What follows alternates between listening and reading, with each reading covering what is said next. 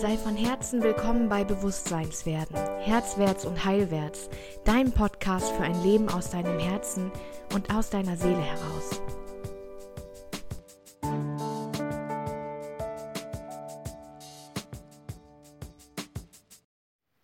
Hey, so schön, dass du wieder dabei bist und wir ein bisschen Zeit miteinander verbringen. Ich habe jetzt, glaube ich, zwei Wochen keinen Podcast aufgenommen weil ähm, so viel los war bei mir. Weil dieser Übergang vom Februar in den März, ähm, ja, ganz viele Transformationen losgetreten hat, sich ganz viel verändert und der Frühling endlich, endlich da ist.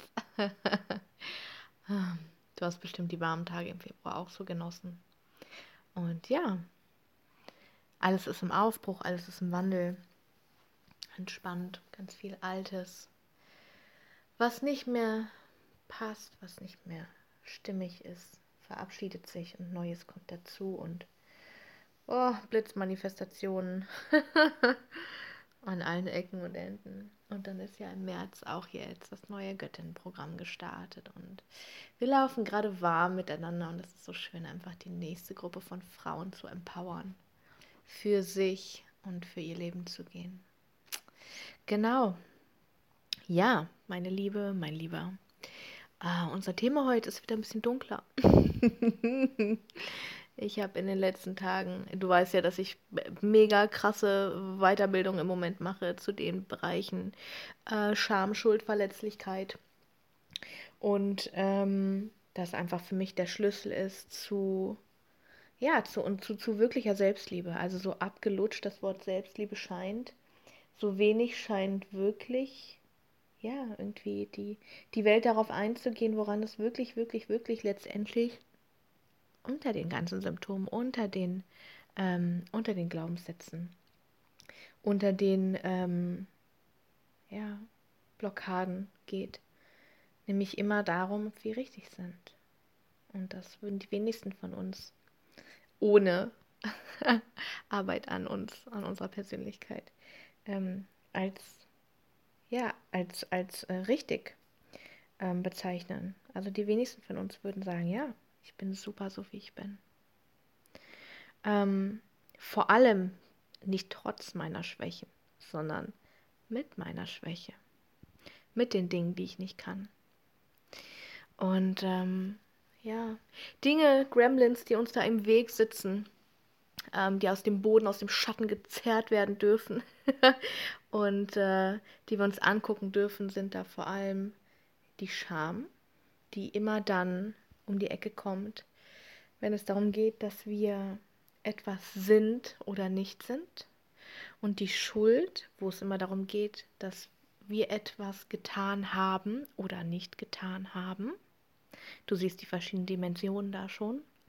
Und in dem Bereich möchte ich gerne das Wort ähm, Demütigung oder ähm, Erniedrigung noch ähm, mit in den Ring schmeißen. Weil das, das ist, womit ich mich in den letzten Tagen ähm, ja, beschäftigt habe. Und in der, in der ähm, Verletzlichkeitsforschung, also in der Vulnerability Science ähm, oder im Vulnerability Research, gibt es einen ganzen Bereich, der sich mit mit dem äh, Thema Demütigung oder Erniedrigung im äh, Humiliation, ne, auf Englisch auseinandersetzt. Und ähm, ja, ich habe erstmal so, als ich das das erste Mal gehört habe, ist irgendwie, habe ich direkt gemerkt, ich merke das mittlerweile direkt, wenn irgendwas in meinem Unterbewusstsein sagt, verstehe ich nicht, ist nicht wichtig. Dann weiß ich genau, so, jetzt wird's knackig. irgendwas in mir möchte nicht, dass ich das verstehe, damit sich nichts verändert, damit ich nicht wachse, damit ich meine Wunden nicht fühle.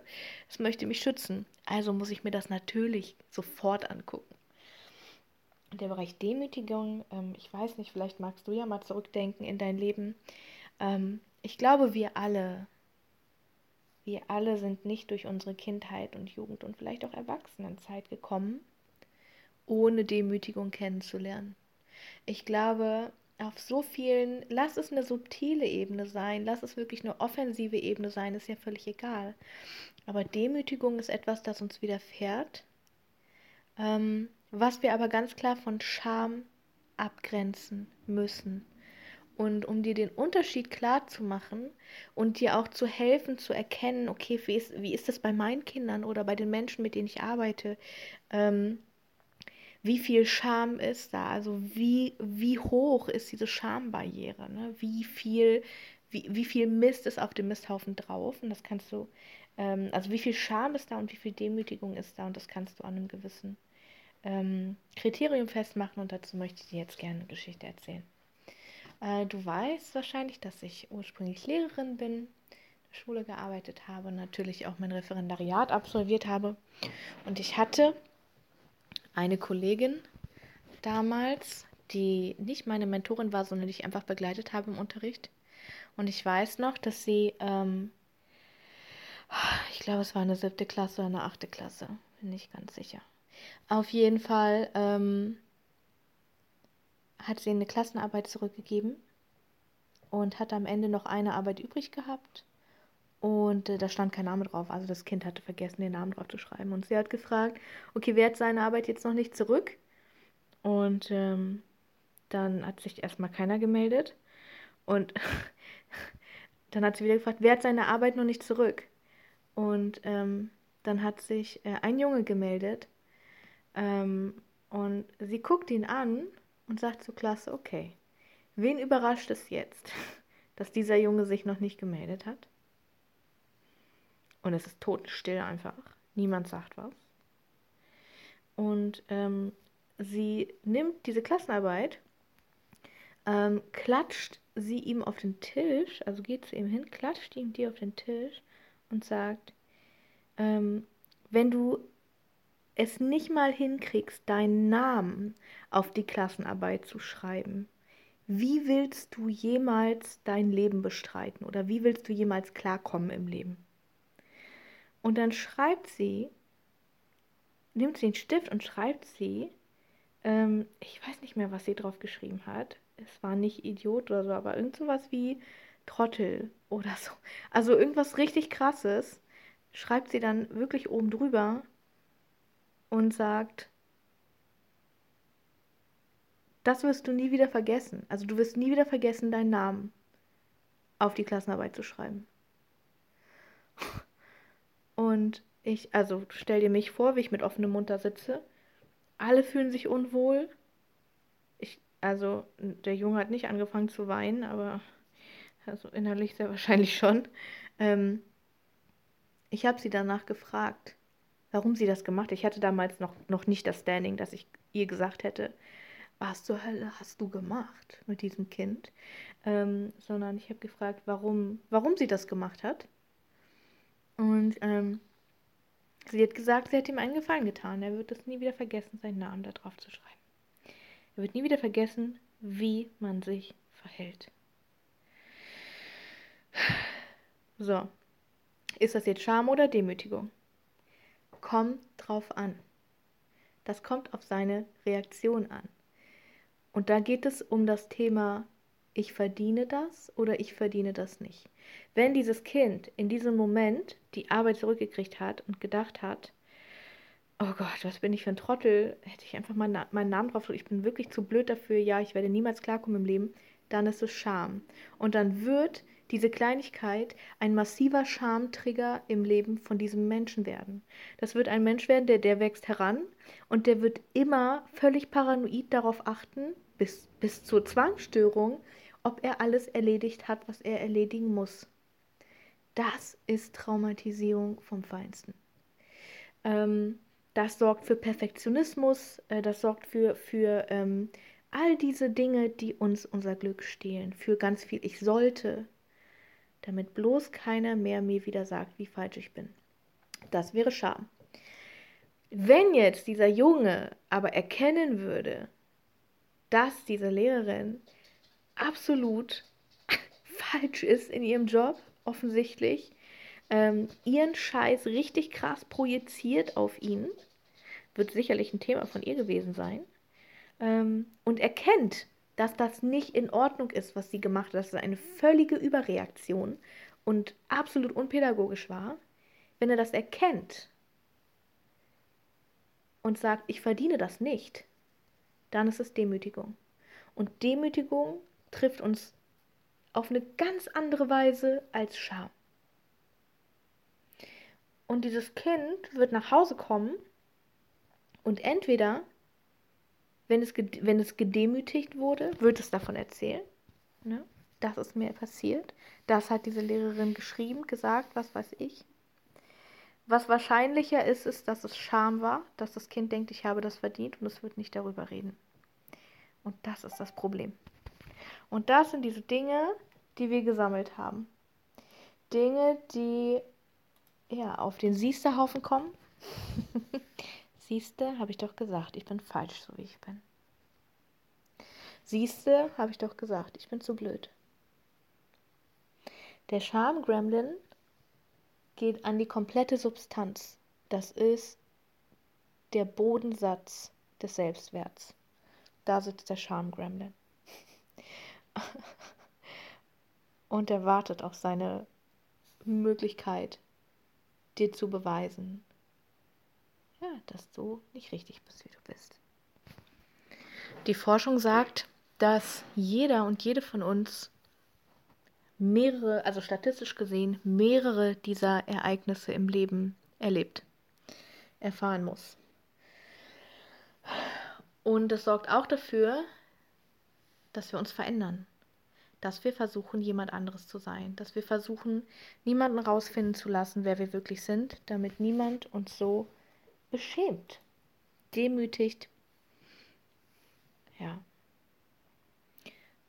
Ab dann versuchen wir unserem größten Bedürfnis, das wir haben, nämlich dazu zu gehören, also Belonging zu einer Familie, dazu zu gehören zu einem Ort, zu einem Freundeskreis, ähm, zu einer Gruppe, ist einfach ein absolut tiefes menschliches Bedürfnis, das jede und jeder von uns hat. Wir sind dafür gemacht, soziale Wesen zu sein und zueinander zu gehören. Und ähm, damit uns das nicht genommen wird, tun wir alles. Und diese Momente sind die Barometer, in denen wir entscheiden, was nicht zu uns gehören soll, damit wir dazugehören können. Und das verleugnen wir ab dem Tag. Und das ist psychologisch klug und ganz logisch, was da passiert. Und gleichzeitig sorgt es dafür, dass wir nicht mehr wir sind. Es sorgt dafür, dass wir zukünftig ja, ganz anders funktionieren, dass wir Masken aufsetzen, dass wir Rollen einnehmen, dass wir in den Raum kommen und genau wissen, was, was von uns gesehen und gehört werden will, damit wir cool gefunden werden. Cool ist das Gegenteil von authentisch. authentisch zu sein bedeutet verletzlich zu sein. Und cool zu sein bedeutet, ja, eine Rolle zu spielen. Genau. Also vielleicht hast du den einen oder anderen Moment gefunden, in dem es dir so gegangen ist, in dem dir ganz schmerzhaft klar wurde, dass du offensichtlich nicht richtig bist, wie du bist, durch eine Reaktion im Außen, die nichts mit dir zu tun hatte. Bitte erkenne, dass diese Reaktion im Außen alles mit der Person, die reagiert hat, zu tun hatte und nichts mit dir. Du hast dir daraus einfach nur ein Gremlin gebastelt weil es schmerzhaft war und um dich zu schützen in der Zukunft. Also welche Gremlins kannst du alle aus dem Boden, aus dem Schatten rausziehen, ans Licht bringen und neu wählen? Lieber du zu sein.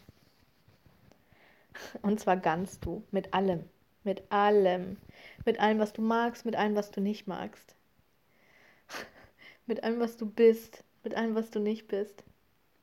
Selbstliebe bedeutet, dass du dich liebst, wegen deinen Schwächen und wegen deinen Stärken und nicht trotz deinen Schwächen. Also wie viel Luft ist da noch nach oben? ja, ein super komplexes Thema und ähm, ich rede da immer so viel drüber und im Coaching ist es immer so ein großer Teil dieser Bereich, weil er einfach so viel von unserem Glück uns wegnimmt und von unserer Zufriedenheit und von unserer Herzoffenheit. Wenn wir denken, dass Menschen nicht rausfinden dürfen, wer wir sind, können wir ja auch überhaupt keine Nähe in Beziehung zulassen. Das heißt, wir treiben sie unbewusst immer, halten wir Menschen auf Abstand oder treiben sie dann eben von uns weg und beweisen ihnen auf irgendwelche kruden Arten und Weisen, dass wir nichts wert sind, wie schrecklich wir sind und dass sie uns verlassen müssen. und hauen dann noch eine Schippe auf den Siestehaufen. Sieste, ich bin nicht beziehungsfähig. Siehste, mit mir hält es keiner lange aus. Ja. Ich hoffe, du kannst dann sanft zu dir sein, wenn du diese Momente hast und merkst, okay, das passiert in mir. Wow, spannend. Spannend, dass ich mich eigentlich nur schützen will. Spannend, dass ich eigentlich nur versuche, meine Verletzungen nicht zu spüren und glücklich zu sein. Und das Gegenteil passiert. Ich spüre gar nichts mehr, vor allem kein Glück. Hm. Wenn du das nächsten Monat angehen magst, dann lade ich dich voll gerne ein zum Heiles Herz Programm. Es wird ein Monat sein, in der wir uns mit den zehn, zehn Wegweisern beschäftigen für ein herzoffenes Leben. Zehn Wegweiser, die dir ganz klar sagen, wie du in deine Authentizität kommst, wie du dich ganz annimmst, wie du die Samen in dir kultivierst, die wirklich du sind. Ja, wie dein Herz mit seinen alten Wunden heilen darf. Das haben wir vor. In dieser ersten Märzwoche wird es noch den Early Bird Preis geben. Den kriegst du natürlich über meine Homepage oder über die Show Notes. Jetzt einfach mal reinschauen auf die Landingpage und gucken. Du wirst wissen. Wenn es das ist für dich im April, dann wirst du das wissen. Dann hast du ein Hell Yes. Und wenn es kein Hell Yes ist, ist es ein Nein. Perfekt. Kenn dich selbst, sag Ja zu dir und dann kommt deine Intuition auch zurück, wenn du sie verloren hast. Meine Liebe, mein Lieber, ich wünsche dir einen mega schönen sonnigen Tag. Wir hören uns ganz bald wieder. Es wird ähm, diesen Monat noch neue Podcast-Folgen mit Human Design geben, mit der Kerstin Reitmeier zusammen. Äh, wir werden die Profile durchgehen. Wir werden auch nochmal Folgen zu den Typen machen. Ja. Und jetzt wünsche ich dir alles Glück dieser Welt. Du hast es sowas von verdient. Nicht, weil du etwas getan hast, sondern einfach, weil du bist. Bis ganz bald, deine Svenja.